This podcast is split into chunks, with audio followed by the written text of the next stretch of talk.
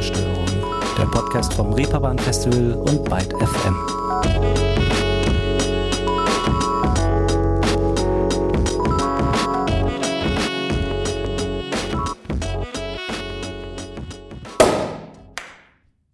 Ja, Gin Gin, ihr Lieben. Ich weiß zwar nicht, wie spät es gerade bei euch ist, aber einen guten Grund oder sagen wir einfach einen Grund, äh, Korken knallen zu lassen, finden sich ja irgendwie zu jeder Zeit, wenn man nur will. Und warum nicht auch mal zu Beginn einer neuen Ausgabe hier? Bei mir ist es leider noch nicht so weit, die Perlen tanzen zu lassen, aber dafür habe ich auch wieder eine tolle Gästin hier am Start für Ruhestörung, und zwar die Berliner Musikerin Future Bay. Mit ihr habe ich mich im Vorfeld dieser Ausgabe hier unter anderem über Genregrenzen, Hasskommentare und natürlich ihre Musik unterhalten. Und nebenbei gleich mal erfahren, was vielleicht das nächste große Ding in Sachen Sektmixgetränk dieses Jahr sein könnte. Zunächst beginnen wir aber mal wie immer mit einem kleinen Höreindruck und der ist ganz angemessen natürlich auch ordentlich prickelnd. Hier ist Future Bay gemeinsam mit Dilla und damit nochmal Hello. Schön, dass ihr dabei seid. 15 Uhr, wir machen Sektfrühstück. Konto minus, aber stresst mich nicht. Henke Flasche, nee, aber Chardonnay. Füll den Magen, aber esse nix. Sonnenbrille gegen Sonnenlicht. Morgentermine, aber trotzdem dicht. Blubberblasen tanzen auf dem Tisch. Fühl mich, als ob Sonntag ist. Liebe die verschwommene Sicht. Mm. Make-up von der letzten Nacht, Glitzer an meinem Haar.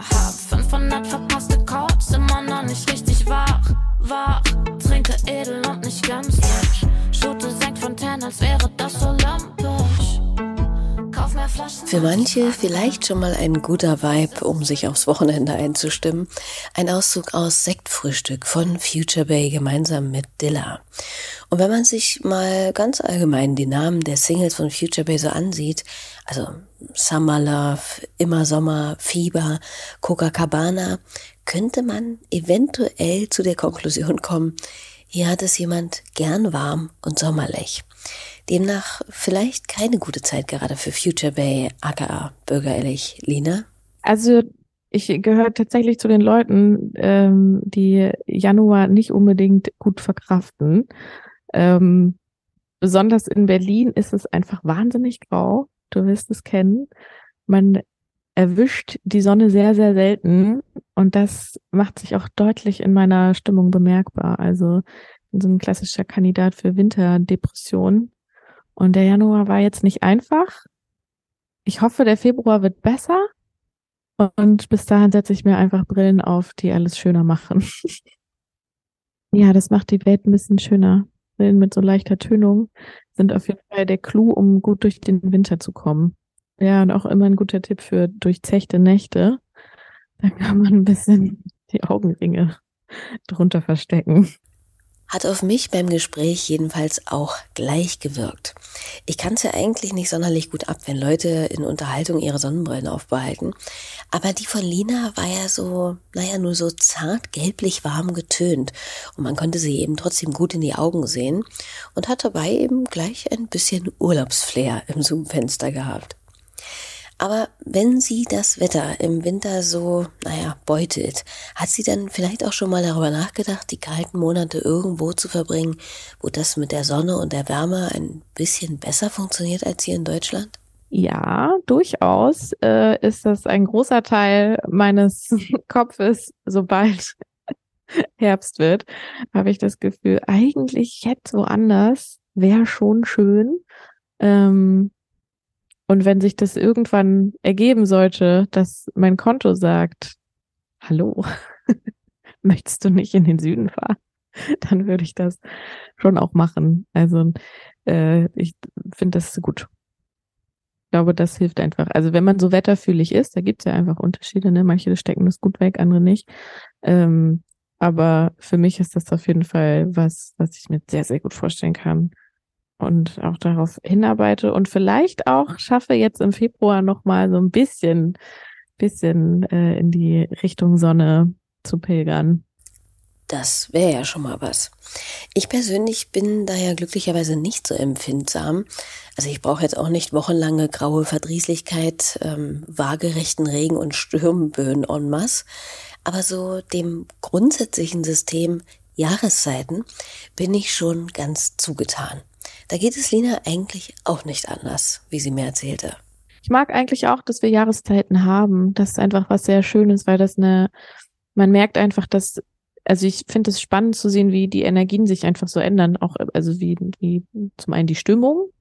Ähm, wenn konstant gutes Wetter ist, dann sind die Menschen irgendwie immer gut drauf. Und es ist ja irgendwie auch mal schön, einfach so überrascht zu werden und zu merken, oh, jetzt aber, also diese Frühlingsgefühle, klassische Frühlingsgefühle oder dieses im Herbst, ähm, dass alles ein bisschen ruhiger wird und ein bisschen, bisschen muckeliger, dass man sich wieder einkuschelt, dass man sich nicht schlecht fühlt, wenn man einfach nur zu Hause Tee trinkt und Netflixt. Das ist, glaube ich, anders, wenn man dauerhaft Sonne hat. Mit Sicherheit. Und außerdem werden dann die Leute, wie in Kalifornien zum Beispiel, stelle ich mir jedenfalls so vor, auch alle gleich viel und konstant freundlicher. Als Berlinerin ein unvorstellbarer Zustand. Ja, also es kann auch anstrengend werden.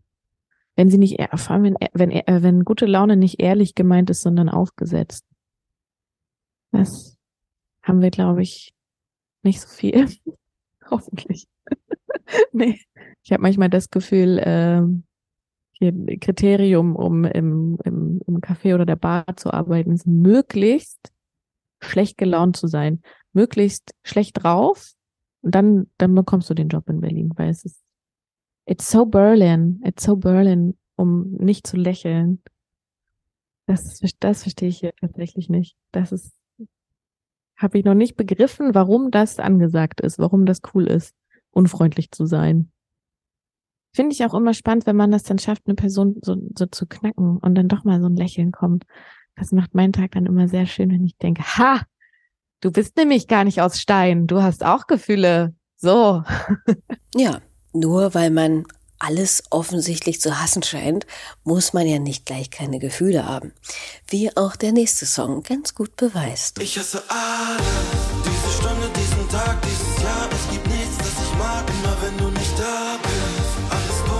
schwarz wie die Nacht.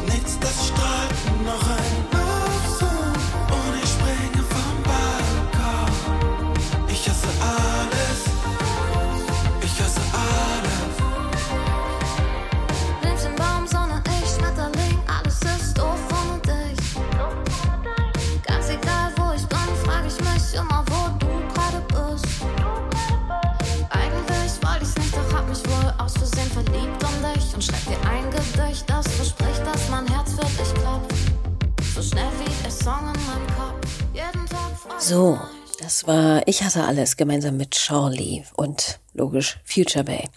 Nun haben wir wieder herrlich ein bisschen übers Wetter hier gequatscht. Ich finde das auch überhaupt nicht verwerflich und weiß ehrlicherweise nicht, warum dieses Thema so in Verruf geraten ist. Aber ihr wollt nun sicherlich auch ein bisschen mehr über die Person wissen, die heute hier im Zentrum steht. Ne? Also, Lina kommt ursprünglich aus Schleswig-Holstein, lebt aber mittlerweile in Berlin und ist seit etwa ja, drei Jahren ganz schön musikalisch aktiv. Nach ihrer ersten EP Keine Termine und leicht ein Sitzen 2020 erschien im letzten Jahr die zweite mit dem Titel Willst du mit mir gehen?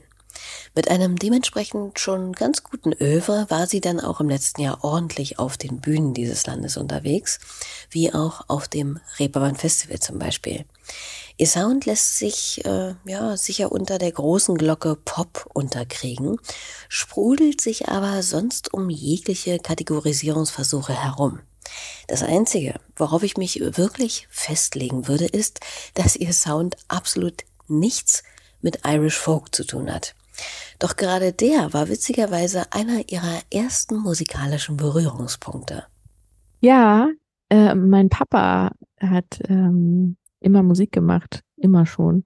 Nie beruflich, aber war leidenschaftlicher ähm, Sänger und Gitarrist in einer, in einer Irish Folk Band.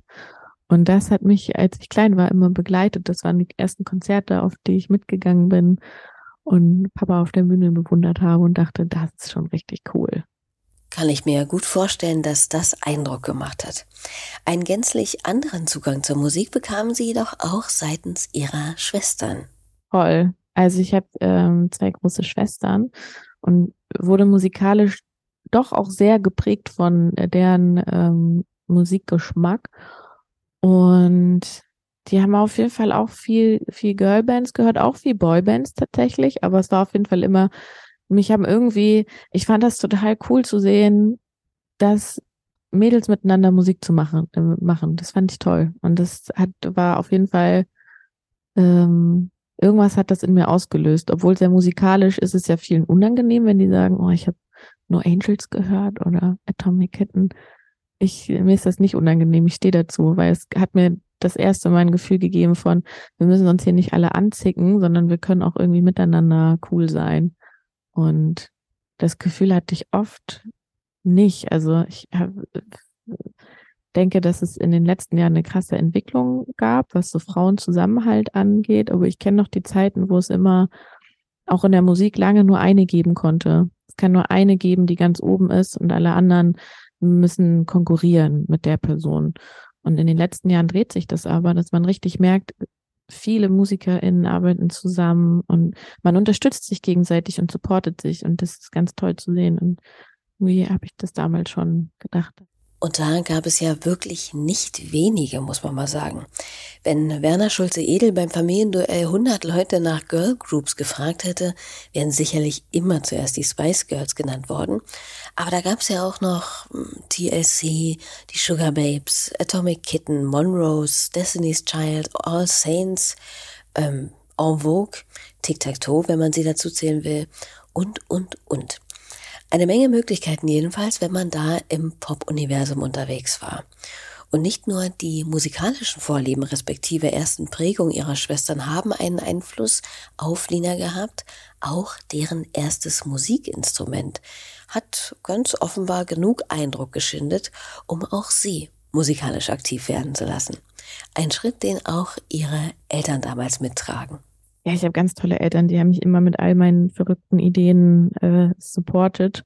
Und denen war Musik immer wichtig als Teil des der Erziehung, dass wir alle irgendwas machen, wenn wir da Lust drauf haben. Es war nicht ein Zwang. Und ähm, da habe ich mich auch wieder gut von meinen Schwestern beeinflussen lassen und mal durchprobiert. Ich habe angefangen mit Blockflötenunterricht, ganz klassisch, weil meine Schwester das hatte und ich dachte, das ist total cool. Ich möchte auch Blockflöte spielen. Hab dann festgestellt, dass ich eigentlich gar nicht Blockflöte spielen möchte. Ähm, einen kurzen Ausflug ans Klavier gemacht. Auch da gemerkt, ja, so richtig äh, hat es mich nicht gecatcht, was ich jetzt rückblickend ein bisschen schade finde, aber ist halt so. Als Kind fand ich das nicht so spannend. Und immer wenn ich in der Musikschule im Nebenraum den äh, Gesangsunterricht gehört habe, dachte ich, ah ja, singen es ist ja irgendwie, das ist ja irgendwie toll. Das würde ich auch gerne machen. Und das war aber ganz beliebt, da wo ich aufgewachsen bin. Und es gab ganz, ganz lange keine freien Plätze. Dann habe ich geduldig gewartet, bis ähm, ich das machen konnte. Und dann haben mich meine Eltern auch da sehr unterstützt. Und das waren so die ersten Momente. Es ist dann lange wieder liegen geblieben in der Jugend, aber da habe ich, glaube ich, das erste Mal gemerkt, dass das mehr ist als nur, nur Interesse, sondern dass das, das hat irgendwas in mir gemacht. Weißt du? Es war nicht so wie, ich fand es auch immer toll, an Leute musizieren zu sehen oder ähm, Sachen auszuprobieren. Aber das war was, das ist mir irgendwie unter die Haut gegangen. Wenn ich gesungen habe, dann war einfach, da ist irgendwas mit mir passiert. Und da haben wir sie wieder, ihr Lieben. Die Blockflöte. Ein absoluter Running Gag hier bei Rohe Störung, für die, die regelmäßig hören. Aber die ging Lina verständlicherweise noch nicht so unter die Haut wie Gesang.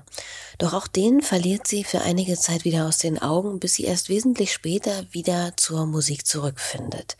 Warum? Was ist da passiert? Das war ganz, also das war ganz zufällig ist das passiert, dass ich den Weg zur Musik wieder gefunden habe. Ich habe als äh, ich habe immer mal wieder in so, äh, wir hatten eine Band, die auf Hochzeiten ab und an mal ähm, gespielt hat. Da haben wir dann Love Songs gemacht. Das war noch so eine Phase, wo das so ein bisschen on blieb. Aber mir war das tatsächlich irgendwann zu viel Druck. Und ich hatte kein Selbstvertrauen. Ich habe einfach irgendwie gedacht, dass ich nicht gut genug bin. Und habe da sehr, sehr gehadert als Jugendliche mit, dass ich das Gefühl hatte, dass es nicht ausreicht und ähm, konnte mir selber nicht den, die Kraft geben, weiterzumachen. Und das ist erst wieder, das Vertrauen kam erst wieder zufällig bei einer Jam-Session und das, da lag irgendwas in der Luft, was dazu geführt hat, dass ich dachte, nee, ich will das. Ich will das. Ich habe viel anderes probiert, aber ich will, eigentlich will ich nur singen und schreiben. Also es war gar nicht keine bewusste Entscheidung, sondern es kam dann einfach wieder zu mir geflogen. Das Schicksal wollte es. Ich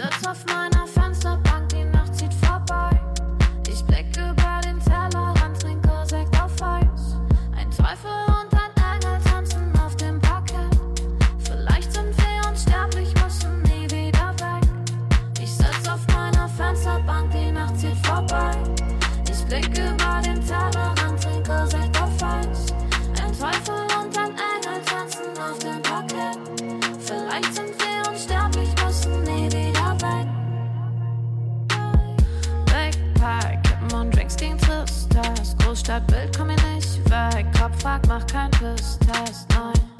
Ich will nicht auf deiner Party gehen. Der Track Fensterbank. Und kann diese Schüchternheit, von der sie gerade erzählt hat, diese lang anhaltende Unsicherheit bezüglich ihrer Fähigkeiten auch vielleicht etwas damit zu tun haben, dass sie, naja, halt einfach als Mädchen respektive Frau sozialisiert worden ist? Ich glaube, als Frau ist es grundsätzlich immer alles schwieriger in dieser Gesellschaft.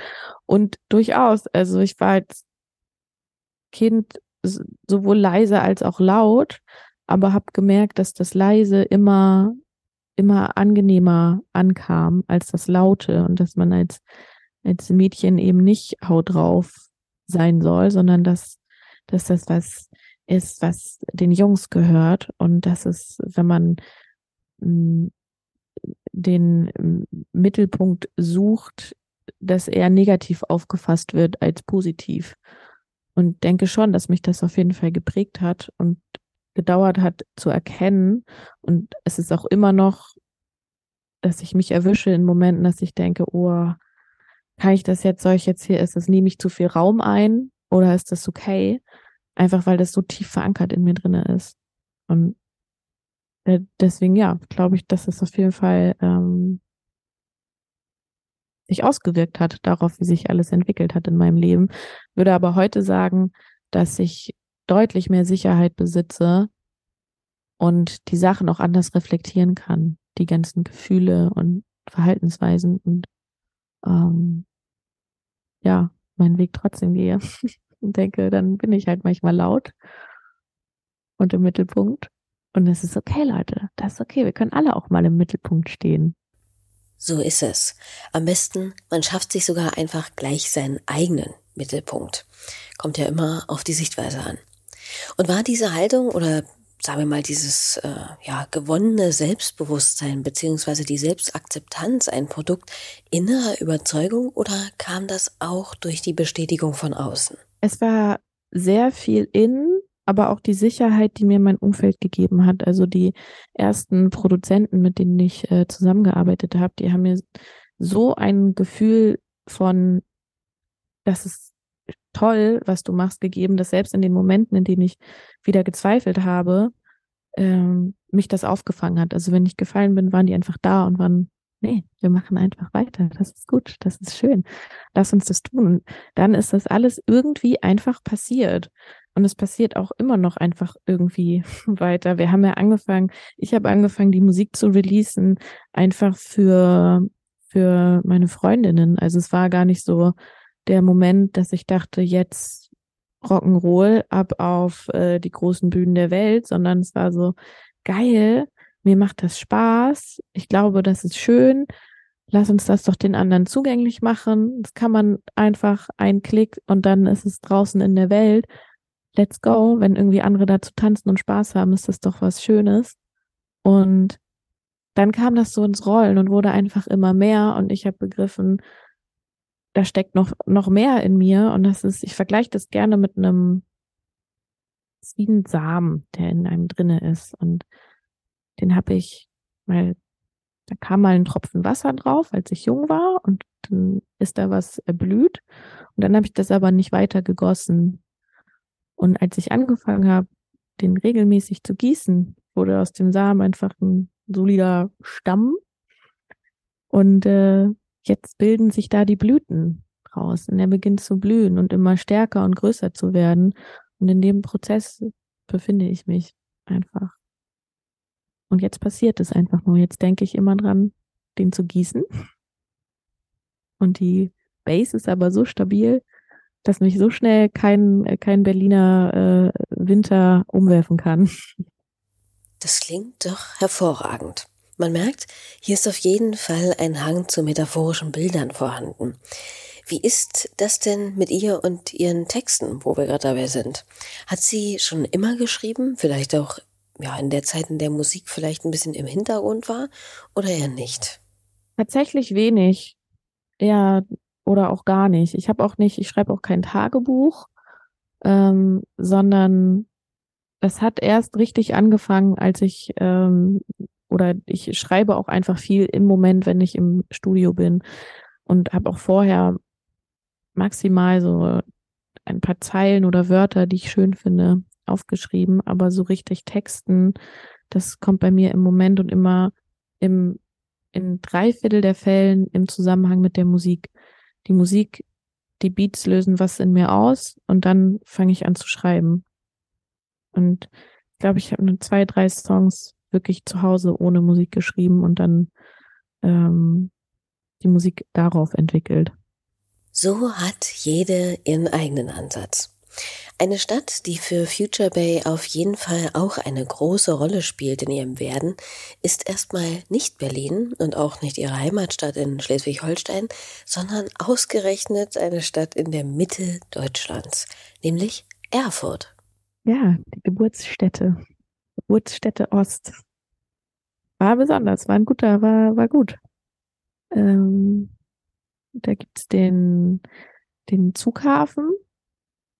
Der wurde damals von äh, Clouseau gegründet und ist auch heute noch so ein sehr äh, kreativer Ort. Und da habe ich angefangen, Musik zu machen und die Leute kennenzulernen, mich zu connecten und die ersten Songs aufgenommen. Ich glaube, fast die ganze erste EP haben wir da noch aufgenommen. Ja. Das war schön. Glaube ich gern. Und hat sie aber als Küstenkind in all dem wunderbaren Grün auch ihre neue Liebe vielleicht zum Wald und dem Wandern entdecken können? Ich habe Wandern leider bis heute nicht begriffen. Also das, ähm, da habe ich doch gemerkt, dass meine norddeutschen Wurzeln sehr stark sind und auch jegliche ähm, jegliche Steigung im, äh, in Städten und das finde ich komisch, wenn das alles nicht flach ist. Fühle ich mich sehr schnell eingeengt. Wenn man, wenn der Himmel nicht zu sehen ist, das ist es nicht für mich. Ich war einmal im Allgäu und fand das schon auch interessant und schön zu sehen, aber holt mich jetzt nicht so ab. Wenn ich mich entscheiden müsste zwischen Berg und Meer, dann wäre es schon immer das Meer. Ja, und wenn man mal ganz ehrlich ist, passt auch irgendwie viel besser zu Future Bay.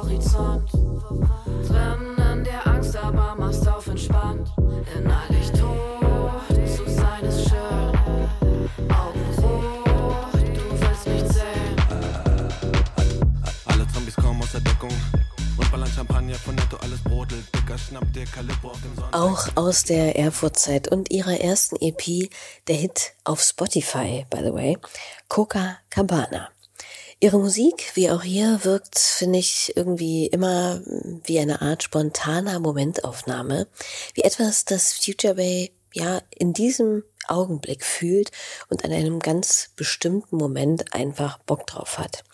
Und damit will ich gar nicht sagen, dass es den Anschein hat, dass die Songs gänzlich ohne Kopf und Arbeit entstanden sind, aber sie haben einfach etwas sehr, sehr Situatives, Intuitives. Wie sieht sie das denn selbst? Ja, ich folge einfach meiner, meiner, meinem Bauchgefühl. Ich glaube, das macht alles in meiner Musik aus. Wenn sich das gut anfühlt, dann mache ich das. Und so entscheidet sich auch, in was für eine Richtung sich ein Track entwickelt. Also ich bin ja sehr, sehr offen, was ähm, Genres angeht, was viel daran liegt, dass ein, ich weiß, es gibt Dinge, auf die kann ich einfach nicht schreiben. Und wenn ich nicht schreiben kann, dann ist das für mich ein Zeichen, dass das irgendwie nicht stimmt. Und wenn sich aber Worte und Melodien in meinem Kopf bilden, dann bin ich da richtig gerade. Und das kann eben ganz unterschiedlich sein. Ah, ich mache mir da nicht so einen vielen Plan. Ich lasse das einfach passieren. Mal gucken, wie lange das gut geht. Im Moment fühlt sich das super an. Genau wie der Umstand, dass ihre Musik so genregreifend funktioniert. Genre fluides Feuerwerk mit Hang zum Perlwein, habe ich irgendwo mal gelesen und finde das auch irgendwie sehr passend. Aber man liest auch Dance, Floor, Pop, durchzogen von R&B, Trap, 80er, 90er, 2000er. Auch als Rapperin wird sie hier und da bezeichnet, was vermutlich vor allem an diesem Song hier liegt. Ich komme aus der Wohnung und ich trete in ein Minenfeld aus meiner Blicken, die auf meinem Körper hängen. Jeden Tag das gleiche, wenn ich mich dafür entscheide. Statt Hoodie mal in Kleid und Heels zu weiben. Nein, ich hab meine Lippen nicht für dich geschminkt. Will mir nicht anhören, dass dich das zum Kommen bringt. Trag den Mini-Rock, weil ich stolz auf meinen Körper bin. Obwohl ich lernte ihn zu hassen, seit ich 13 bin. I don't give a fuck, ist vielleicht zu plakativ. Doch es geht mir auf den Sack, wie du sexualisierst. Ich bin kein Objekt und ich bin nicht deine Bitch. Du willst mansplain, Digga, was ist für ein Witz? Ja, und gerade bei diesem Song, Männerlull heißt der, kann man schon sagen, fair enough. Da ist das Attribut äh, Rapperin jetzt nicht an den Haaren herbeigezogen. Aber der unterscheidet sich eben auch sehr von all den anderen Songs. Dass sie jedenfalls gern auf den ohnehin langsam aufweichenden Grenzen tänzelt, ist durchaus bewusst so gewählt. Absolut. Und ich glaube, dass wir mit Kunst und Musik eine Möglichkeit haben, ähm, Grenzen aufzubrechen auf eine schöne Art und Weise, die Menschen denken gerne in Schubladen. Das gibt, glaube ich, eine Form von, von Sicherheit, aber schafft auch Probleme. Wir sehen das ja in der Gesellschaft, dass einfach die, die Gap zwischen Arm und Reich wird immer größer und alles ist so, alles wird sehr absolut gedacht. So, entweder ist es richtig oder es ist falsch und die Kommunikation dazwischen wird immer schwerer, weil man Angst hat, Fehler zu machen, sich auf die falsche Seite zu stellen. Die Bereitschaft, drüber zu reden, wird immer geringer aus dieser Angst heraus. Und mit Musik kann man einfach eine, eine Ebene aufmachen, zu sagen, es muss nicht, ich muss nicht den Stempel Rap haben oder den Stempel Pop. Ich kann auch alles sein und trotzdem ist das alles ich. So, also es ist ich muss mich nicht selber limitieren. Warum sollte ich das? Das, das macht da überhaupt keinen Sinn. Und ist eine gute Möglichkeit, dass man, glaube ich, weiß nicht, ob die Leute bewusst dann darüber nachdenken, aber so merken, hm, nee, irgendwie es funktioniert. Das ist zwar alles irgendwie anders, aber es passt zusammen. Es ist nicht schwarz, nicht weiß. Es ist kein Ja, kein Nein. Es ist alles. Und gibt es denn aber irgendein Genre, das Sie sich für sich aber so gar nicht vorstellen kann und von dem sie wohl in Zukunft auch wirklich die Finger lassen wird? Mm, nö, ich glaube nicht. Weiß ich nicht. Vielleicht Metal, das kann meine Stimme, glaube ich, nicht. Weil ich jetzt ein paar Tracks angefangen habe, wo ich auch sehr kräftig singe, aber das, das kriege ich, glaube ich, nicht hin. Mag ich vielleicht auch nicht so. Wüsste ich jetzt nicht, was ich da drauf schreiben soll. Winter. Ich habe eine Zeit lang auf Wacken gearbeitet. Das ist auch echt eine spannende Musikrichtung. Das ist, hat, ist nochmal eine ganz andere Energie. Und mega lustige Leute aber, die das hören. Metal, man hat immer alles ist düster und dunkel und schwarz und rah im Kopf, aber das sind ganz liebe Bärchen teilweise. Auch, auch viele toxische Männer, aber auch viele liebe Bärchen dazwischen. Beides. Toxische Männer und liebe Bärchen. Was für ein Wunderschöner Untertitel für eines der größten und kultigsten Metal-Festivals der Welt. Und apropos Festival, wie war es denn für Future Bay im letzten Jahr? Da ging es ja, wie vorhin schon erwähnt, ordentlich ab hinsichtlich von Festivals und Live-Erlebnissen.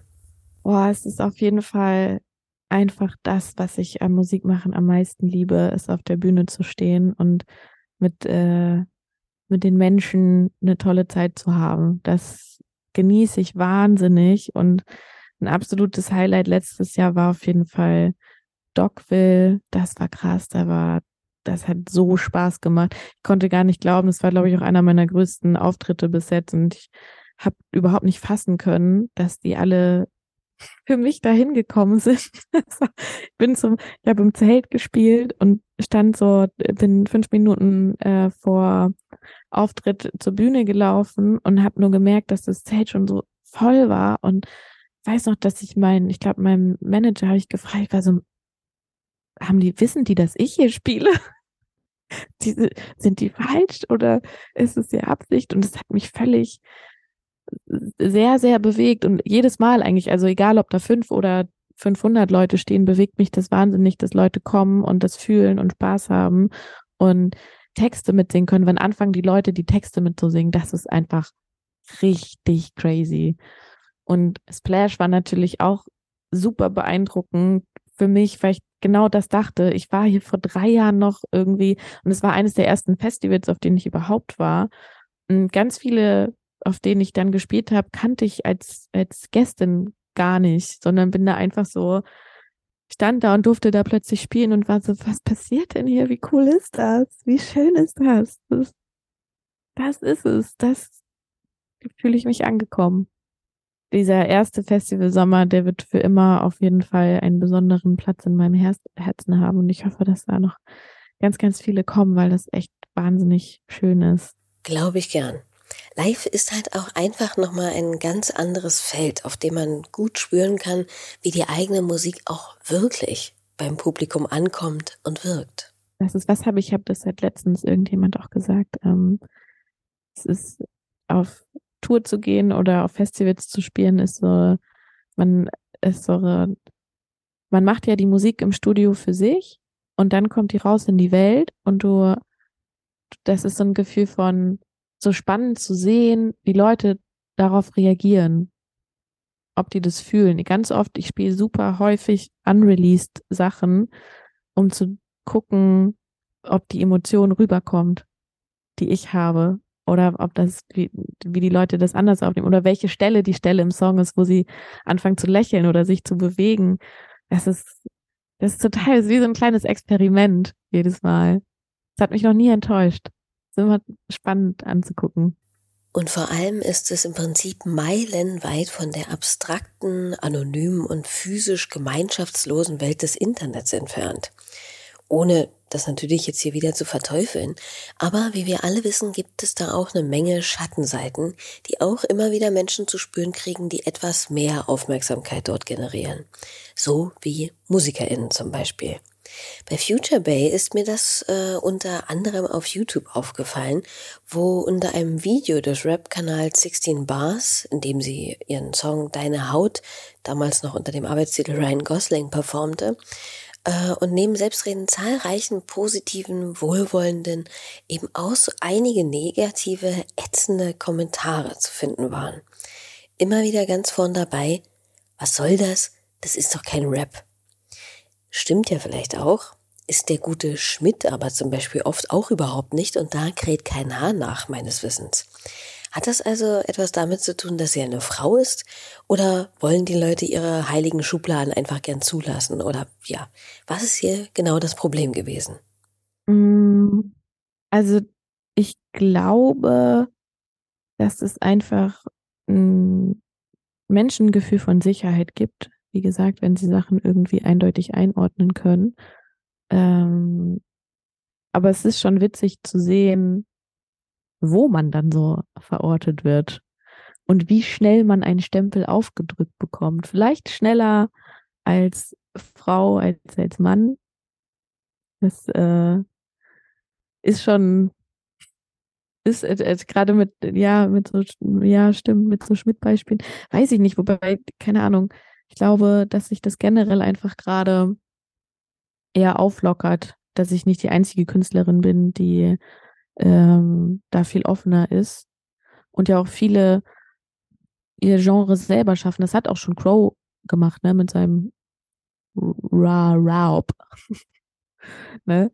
Ähm, der war vielleicht einer der ersten, der so Pop und Rap so krass miteinander verbunden hat in Deutschland. Und es ist aber schnell, dass wenn man einfach, wenn man, ähm, also ich habe ja im Grunde genommen einen einzigen Rap-Song gemacht und lese jetzt sehr oft die Rapperin Future Bay und muss dann immer lachen. Und ich ärgere mich inzwischen nicht mehr drüber, weil ich denke, okay, es gibt äh, blödere Stempel, aber es tut mir einfach weh, weil ich ich bin halt keine Rapperin. Also in meinem Kopf ist das, ich, ich liebe Hip-Hop und ich liebe Rapmusik und ich würde mir das nie anmaßen zu sagen, ich bin Rapperin, weil wenn ich, ich könnte dir jetzt nicht hier die Bars um die Ohren spitten, das würde ich nicht schaffen.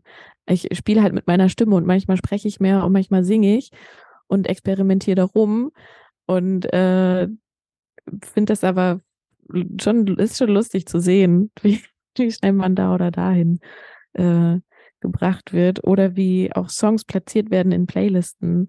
Also ich war mit so einem, ich war mit äh, eine neue Nachricht in so einer Rap-Playlist drin, wo ich dachte, habt ihr euch diesen Song angehört? Das ist halt wirklich, also danke.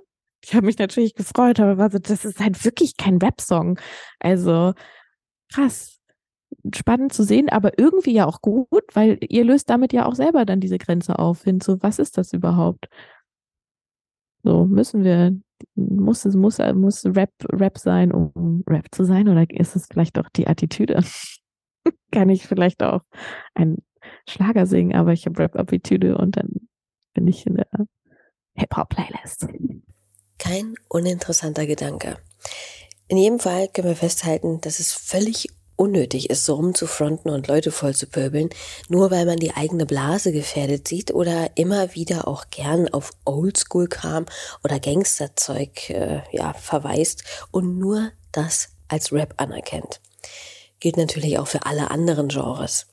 Naja. Und wenn jedenfalls nicht der Genrestempel gezückt wird, dann kommt als nächstes ja auch gern mal irgendwie, ja, irgendwelche anderen Vergleiche, wie zum Beispiel die neue Nena las ich da bei Future Bay irgendwo. Wie viel kann sie denn damit anfangen? Nicht so, nicht so viel. Also generell wäre ich einfach gerne ich und äh, möchte nicht die neue irgendwas sein, sondern ich möchte einfach ich sein. Ähm, wenn es anderen hilft und die sich damit besser fühlen, gibt es auch da schlechtere Vergle äh, Vergleiche, weil sie ja auch viel für die deutsche Musikszene gemacht hat. Und ähm, ich hätte jetzt auch nichts dagegen, einen Welthit zu landen. Würde ich nehmen. Dann kommt das mit dem äh, Winter im Süden auch näher. Aber an sich, ich kann das schon eher, also es löst keine schwere Emotion in mir aus, weil ich denke, mein Gott, macht halt. Wenn ihr euch damit gut fühlt, dann ordnet es so ein. Und wie geht Lina letztlich aber mit den verletzenderen Sachen um? Also wenn ich mich da teilweise so umgucke, jetzt nicht nur bei Future Bay, denke ich immer wieder und ganz oft, besser ist es wahrscheinlich, dass man gar nicht erst anfängt, sich dem auszusetzen und sowas gar nicht erst liest. Es sind vielleicht nur, weiß ich nicht, zwei, drei von hundert, aber die sind mitunter so unterirdisch, die Kommentare, dass sie im schlimmsten Fall vielleicht sogar trotzdem schwerer wiegen. Ja, das ist eh was, was ich nicht mache. Also wenn ich es umgehen kann, dann schaue ich mir einfach keine Kommentare an, ähm, weil das ist nicht gut, das ist nicht gut für die Psyche. Das ist auch was, was auf jeden Fall ein großer Unterschied ist zwischen ähm, zwischen weiblichen KünstlerInnen und männlichen, dass wir uns, also gerade diese 16 Bars Sache war wirklich heftig erschreckend, wie viel Hass das Internet auf mich abgeladen hat. Da ähm, habe ich so nicht mit gerechnet. Ich dachte mir schon, naja, da wird es auf jeden Fall Leute geben, die, äh, die das nutzen, um irgendwie ihren Ballast an mir auszulassen. Aber dass da so viel kam, das hat tatsächlich hatte ich kurz danach auch auf YouTube die erste Person, die ähm, kontinuierlich jeden Tag einen Hasskommentar unter meine Videos gesetzt hat. Und am Anfang habe ich die äh, noch gelöscht und irgendwann musste ich den halt oder die, ich weiß es nicht, melden, weil das wirklich, das war wirklich krass. Und da ich nur gedacht, gut, so in mich reingeschaut, ob das irgendwas mit mir macht, ob mich das verletzt. Hat es nicht, aber es hat mich genervt, dass ich Zeit aufwenden muss, um mich damit zu befassen.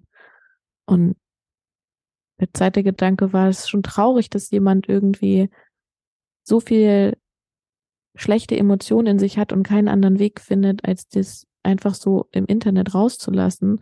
Und dann dachte ich aber wiederum gut, dass er das oder sie das äh, bei mir gemacht hat, weil mir tut das nicht weh und ich glaube, es gibt andere, die da viel mehr zu kämpfen, mit zu kämpfen haben.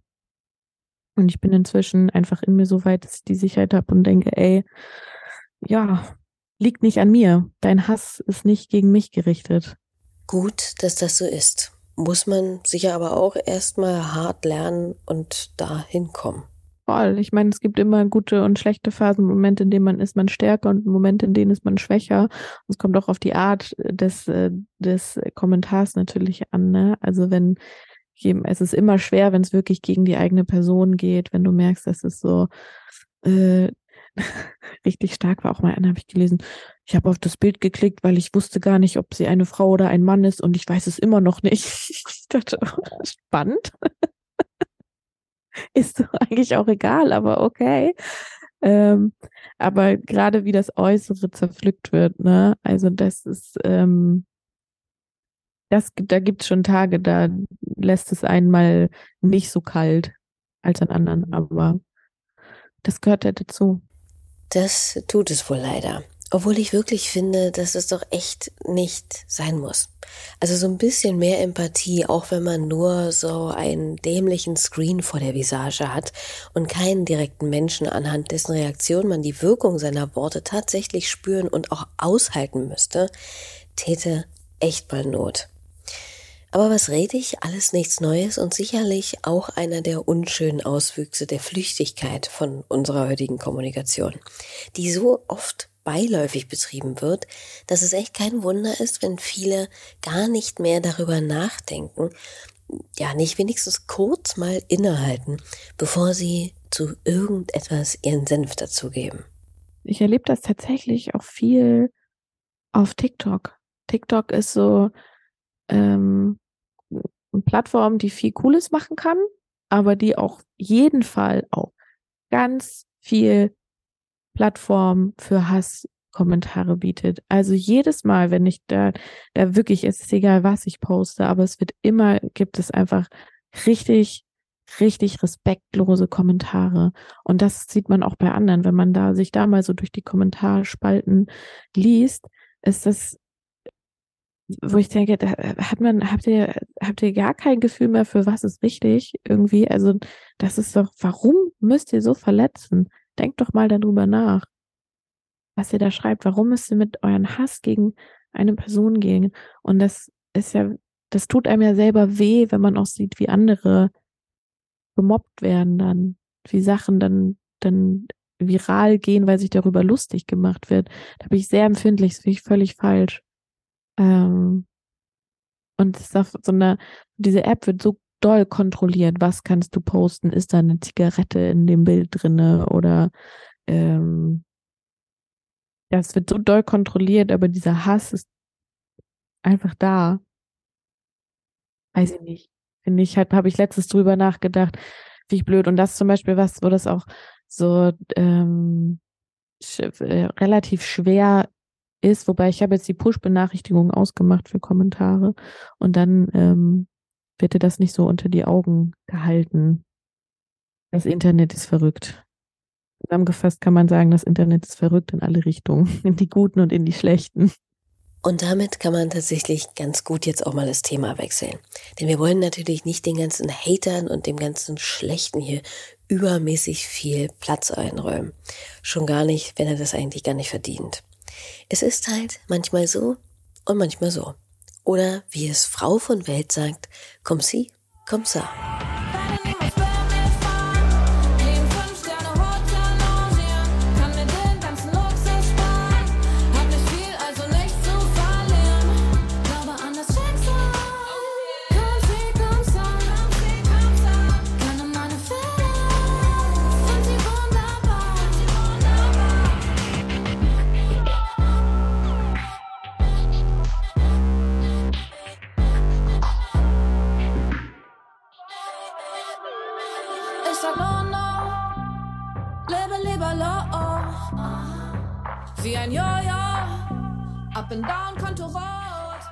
Komm sie, komm sa von der EP Willst du mit mir gehen? Und wie wir gerade gehört haben, konstatiert Future Bay da im Refrain, dass sie sich den ganzen Luxus sparen kann und meint damit natürlich vor allem Materielles. Was ist denn für sie aber wahrer Luxus? Glück, mich glücklich zu fühlen, das ist ein, das ist Luxus.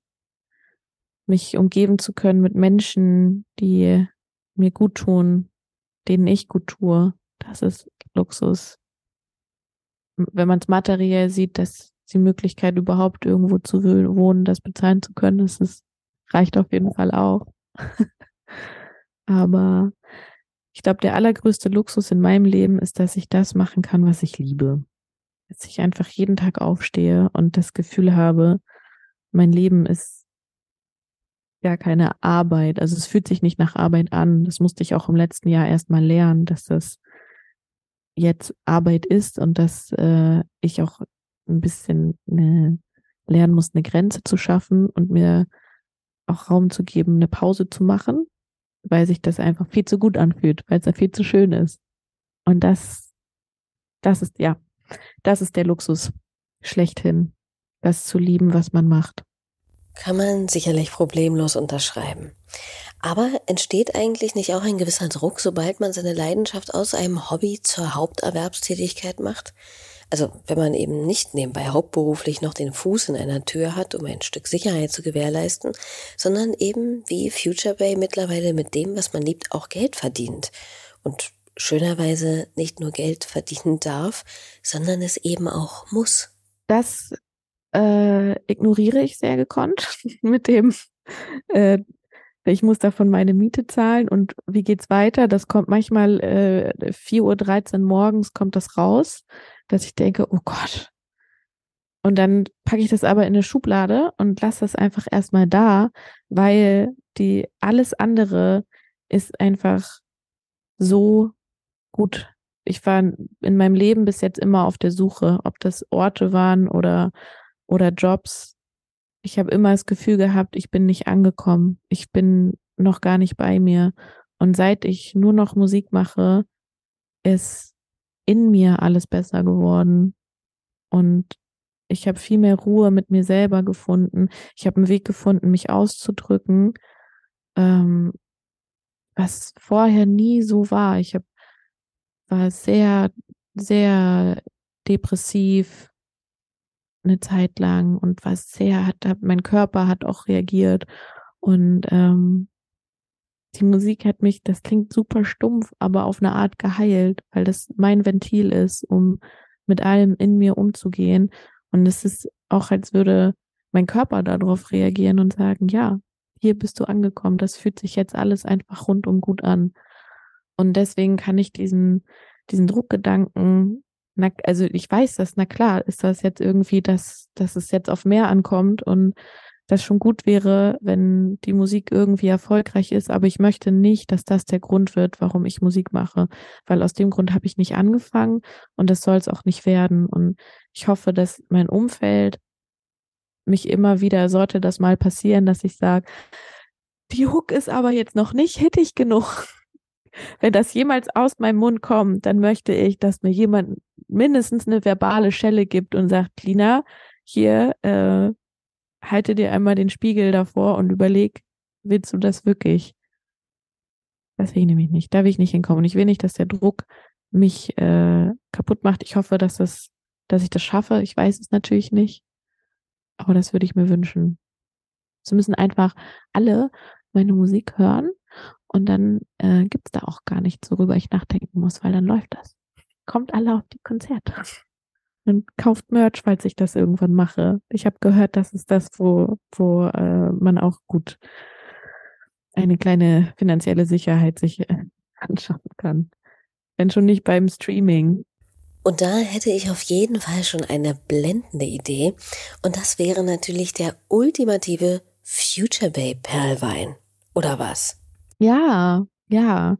Ich habe jetzt schon, ich habe im äh, Dezember ein, mein allererstes Solokonzert gespielt in Berlin und habe damit Seko Soziale zusammengearbeitet und die haben mein, äh, mein Gesicht, mein Logo auf ihre Flaschen gemacht und das war richtig cool. Und ich dachte, ja, ja, einfach ja, finde ich gut, können wir, können wir so machen, können wir weitermachen. Und auch noch sehr lecker.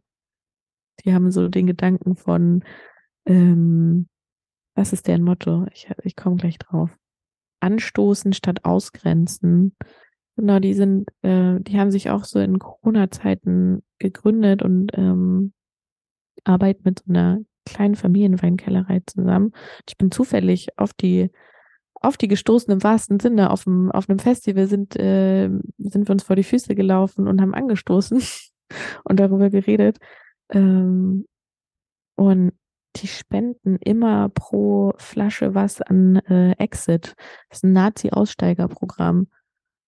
Und das hat mich auf vielen Ebenen irgendwie bewegt, weil ich dachte, das ist genau das, was, was wir brauchen. Nicht diese Anti-Alles-Haltung, schwarz oder weiß, ja oder nein, sondern genau diese Initiativen, die Chancen geben, die Leuten eine zweite Chance geben. So. Wir machen doch alle Fehler. Niemand ist perfekt. Wir sind alles Menschen. Und wenn sich jemand dafür entscheidet, dass er einen anderen Weg gehen möchte, dass äh, ihm dann die Möglichkeiten gegeben werden, das auch zu tun, ist einfach toll. Und deswegen fühlt sich das gleich doppelt und dreifach besser an, wenn man den Sekt trinkt. Gute Sache. Und wo wir gerade bei Sekt sind, nicht, dass ich mich auf dem Gebiet auskennen würde, aber ich habe ja das Gefühl, dass echt viele ja, so eine Art Historie haben. Also irgendwann mit Moscato oder so einem 2-Euro-Discounter-Geblubber starten, irgendwann dann bei den gängigen deutschen Sektmarken landen und mittlerweile Cremant das große Ding ist. Natürlich Rosé. Der Sprung zum Champagner wird, also zumindest in meinen Kreisen, eigentlich noch nicht gewagt. Finde ich auch nicht so wild. Dieses Champagner-Ding hat ja dann doch immer einen sehr eigenartigen, snobbigen Ruf. Vor allem wenn man das dann mit einem Säbel meint, aufschlagen zu müssen. Ich weiß nicht, irgendwie bringe ich das immer mit unangenehmen Yuppie-Partys oder sogenannten Elite-StudentInnen in Verbindung zusammen. Das ist aber wohl völliger Blödsinn und scheint durchaus auch in der breiten Masse salonfähig geworden zu sein, wenn man Lina zumindest Glauben schenken mag. Ich habe mir für, ähm, für den Song Sektfrühstück habe ich mir von, ähm, äh, von Fans Videos schicken lassen, wie sie irgendwas mit Sekt machen. Es war eigentlich ziemlich offen. Ich habe eigentlich gesagt, ich könnte eigentlich alles machen, Hauptsache Sekt ist im Spiel. Ähm, und ich habe wirklich richtig viele Videos bekommen von Leuten, die Sekt mit einem Säbel oder so einem ja, Messer einfach aufgemacht haben und fand das absurd, weil ich dachte, das ist so krass. Ich habe das, also ich habe es auch noch nie, noch nicht mal probiert. Ich habe es einfach, es ist in meinem Kopf, dass ich denke, es wäre irgendwie irgendwann mal cool das zu machen und einfach zu checken, kann ich das? Fühlt sich das gut an oder fühlt sich das tuff an? Und es gab so viele Videos. Echt, nach dem, nach dem zehnten musste ich lachen und dachte, das ist einfach das erste, oh, Sekt mit Säbel aufmachen. Spannend. Ich habe es letztens mit einem Schuh gemacht. Das war auch sehr lustig. Das ist weit geploppt. Dann richtig, richtig lauter Plop. Auf jeden Fall. Bei Wein habe ich gesehen, äh, auch auf TikTok, ein Video mit äh, den Korken rausmachen mit Hitze, mit einem Feuerzeug als Trick, wenn man keinen Korkenzieher hat. Das wollte ich jetzt immer mal probieren, weil manchmal weiß man ja nicht, ist das jetzt real, ist das fake. Aber ich habe gehört, es soll wirklich funktionieren. Durch die Hitze zieht er sich irgendwie zusammen und dann ploppt er raus oder so. Das war jetzt wahrscheinlich völlig falsch erklärt. Nö, so falsch war das gar nicht. Ich habe es aber auch noch nicht probiert, muss ich sagen. Nicht sonderlich empfehlen kann ich auf jeden Fall die Variante mit dem Schlüssel um eine Flasche zu entkorken. Jedenfalls sollte man da auf jeden Fall einen nehmen, den man vielleicht nicht danach für die Haustür braucht. falls man sich zu glatt anstellt und der abbricht. Aber zu diesem Thema gibt es ja sicherlich viele herrlich beknackte Tutorials in den sozialen Netzwerken. Etwas, das ich da nicht gefunden habe und mir aber unbedingt noch von Future Bay erklären lassen wollte, ist, was es zur Hölle mit Segurate auf sich hat. Ein ja, schlumpfblaues Getränk, das ich bei Insta des Öfteren bei ihr schon finden konnte. Decorate. Ja, das kommt auf dein Mischverhältnis an. Da gibt's keine Regeln. Das ist sehr, ähm, das kann jeder geschmacksspezifisch zusammenhauen, wie er möchte. Ich empfehle immer drei Viertel Sekt, ein Viertel äh, Powerade. Und dann hat das einfach, du hast das Gefühl, du hast schon deinen dein Detox des nächsten Tages mit im Glas drinne. Nicht mit süßem Sekt mischen, das ist, also es sei denn, man ist eine absolute Zuckerschnute. Ansonsten auf jeden Fall trockenen Sekt nehmen und dann ist es süß, aber nicht zu süß und die Zunge wird blau und das ist ganz fantastisch. Also eigentlich geht es einfach um die blaue Zunge. Mal gucken, was es ist. Ich habe eigentlich vor, dieses Jahr ein neues Getränk äh, ähm, mit Sekt zu mischen. Ich weiß aber noch nicht was. Lasst euch überraschen, aber es wird was passieren. Irgendwas. Klingt verheißungsvoll. Also letzteres. Bei Separate muss ich sagen, bin ich mir noch nicht ganz so sicher und finde die Vorstellung auch zugegeben noch ein bisschen gruselig. Aber wer weiß, vielleicht wird dieses Getränk ja auch das It-Ding des Sommers 2023. Presented by Future Bay. Nun hören wir aber mal auf, die ganze Zeit hier über Alkohol zu sprechen. Es geht schließlich auch wunderbar ohne. Was steht denn bei Future Bay außer die Erfindung eines großartigen Sektmixgetränkes noch so auf dem Plan für dieses Jahr? Ein Sektmixgetränk, ja. Das wird kommen. Es äh, werden wieder ein paar Festivals kommen und dann noch äh, neue Musik. Viel, viel neue Musik, hoffe ich. Da bin ich jetzt schon ganz fleißig dabei. Und ja, das, das wird es werden, glaube ich. Und damit kommen wir auch langsam hier zum Ende dieser Ausgabe Ruhestörung. Wir hören gleich noch zum Abschluss Musiktipps von Future Bay zur Erwärmung dieses restlichen Winters. Doch zuvor bedanke ich mich erstmal herzlich bei Lina für das sehr nette Gespräch und natürlich bei euch fürs Zuhören, Abonnieren und Kommentieren dieses Podcasts hier. Ihr wisst, damit sorgt ihr dafür, dass all die tollen KünstlerInnen, die hier zu Gast sind, noch mehr von der gebührenden Aufmerksamkeit zuteil wird, die sie eben verdienen. Und noch was fix, bevor ich hier ende in eigener Sache. Wenn ihr glühende Freundinnen von Ruhestörung und des Reeperbahn Festivals seid, vielleicht auch schon mehrfach dort wart und ein ja, ganzes Album voller Erinnerungen, Anekdoten und Geschichten parat habt, die ihr gern mal erzählen wollt, dann meldet euch gerne mal bei uns und kommt zu mir in den Podcast. Unter radio.byte.fm könnt ihr uns gern mal ein paar Zeilen schreiben und wer weiß, vielleicht sprechen wir uns dann auch schon bald. So, und nun sage ich erstmal Tschüss bis nächste Woche, da dann mit der Berliner Rapperin Baby Joy zu Gast. Macht's hübsch und bis dahin. Also ich habe gerade, ich höre gerade wieder einen super alten Song, der mir aber morgens so ein Gefühl gibt von, yay, ich muss da mal kurz checken, wie der heißt.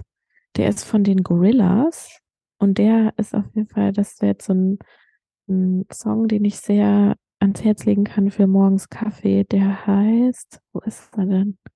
19 2000, der Soul Child Remix.